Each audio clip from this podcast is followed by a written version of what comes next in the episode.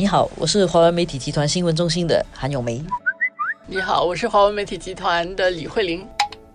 今天我们来谈一下这个跨岛线很有趣的问题：你要走直还是要绕道？还有走直和绕道对环境的影响。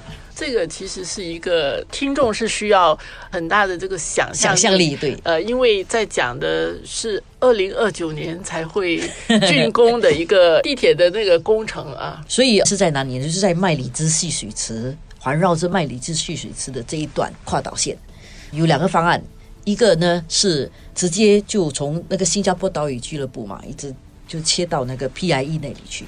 然后另外一个呢，就是因为这样哦，这个植入的话呢，可能会穿过我们的这个自然保护区，所以有一些环境保护。人士啊，就认为说这样不好，呃，所以就建议说，是不是应该绕道，就绕过这个自然保护区，让自然保护区保持自然，然后我们就绕绕一个比较大的圈，就从那个汤森路上段绕到罗尼路，再绕回到 PIE 去，是一个比较长的路。然后那个比较长的路呢，是比直接切过去啊要多五公里。如果听众不熟悉这一代的话，也不是很具体，而且是很久以后的事情。可以拿一份早报来看啦。主要就是我们可能今天可以谈的，就是关于这一次他这么做的那个精神啊。嗯，这次公布的主要是他这个对环境影响的那个报告。对，还有就是要采取什么方案？我觉得他最大的一个特点是，采取什么方案不再是政府一个人说了算。很多关注的其实可能是环保的、对自然学会的那些关注这个环境保护的这些人士，还有另外一群人可能会关注，就是可能工程师。嗯，因为直线呢虽然是比较短，但是它要转的比较深。因为如果它转的浅的话呢，因为新加坡的地质是比较特别的。嗯，如果拿一份早报来看的话，星期二的早报或者上网看的话，你会看到新加坡的土地很久以前我们有听说过，新加坡是坐在一片大花岗岩上。然后从这个图里面真的是可以看出来，因为呃，如果我们往地下转七十米的话呢，我们就会碰到一个很大块的花岗岩。如果是要直线的话，又不影响那个自然保护区的话呢，方案就是直接那个把这隧道建到七十米以下。这么一做，工程上肯定比较。吃重嘛，往地下转，但是它的好处是，你往地下转，转到那个花岗岩那一边去的话呢，其实对环境的影响是比较少的。第一，它不影响上面；第二，它在转动的时候呢，它的震动比较小，因为它是在很深、很深的地底下。但是这么做，工程挑战说不定比较高。不过，但是听说现在的工程技术已经很好了，这个转法其实并不会影响很大。会不会影响风水？绕道也可能会影响风水的。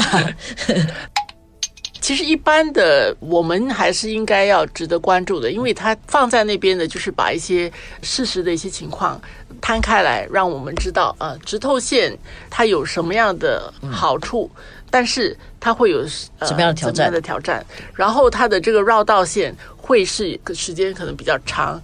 花的钱会比较多，这个跟大家不是没有关系的，因为要多花二十亿。对，但是你需要考虑的那个因素不一样，需要权衡的这些东西不一样。这个我觉得在新加坡的不同的发展阶段，其实我们可以看到，就是政府的采取的一些做法也不一样。很多过去以前这样的一些决定，政府决定了，他说了算。你说你拆掉这个，然后为了大家让路啊，我要建这个就建这个。以前的做法就是。他们做了决定，当然他们盘算了之后呢，他们做了一个他们认为是最好的决定。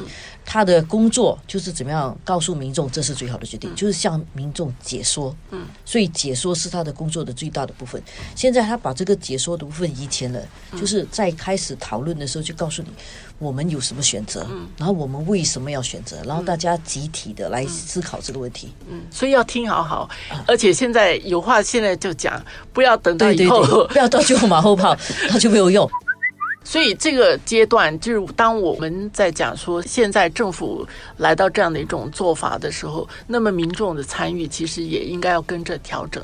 我们的那整个反应跟心态是，呃，你不要说这些东西不关我的事。实际上，我们需要参与，他这样的做法才有意义的，是因为他去做这这个研究报告，你要委托公司做个这个研究报告本身是要花钱，他们要认真去科学的去去研究，然后有这个。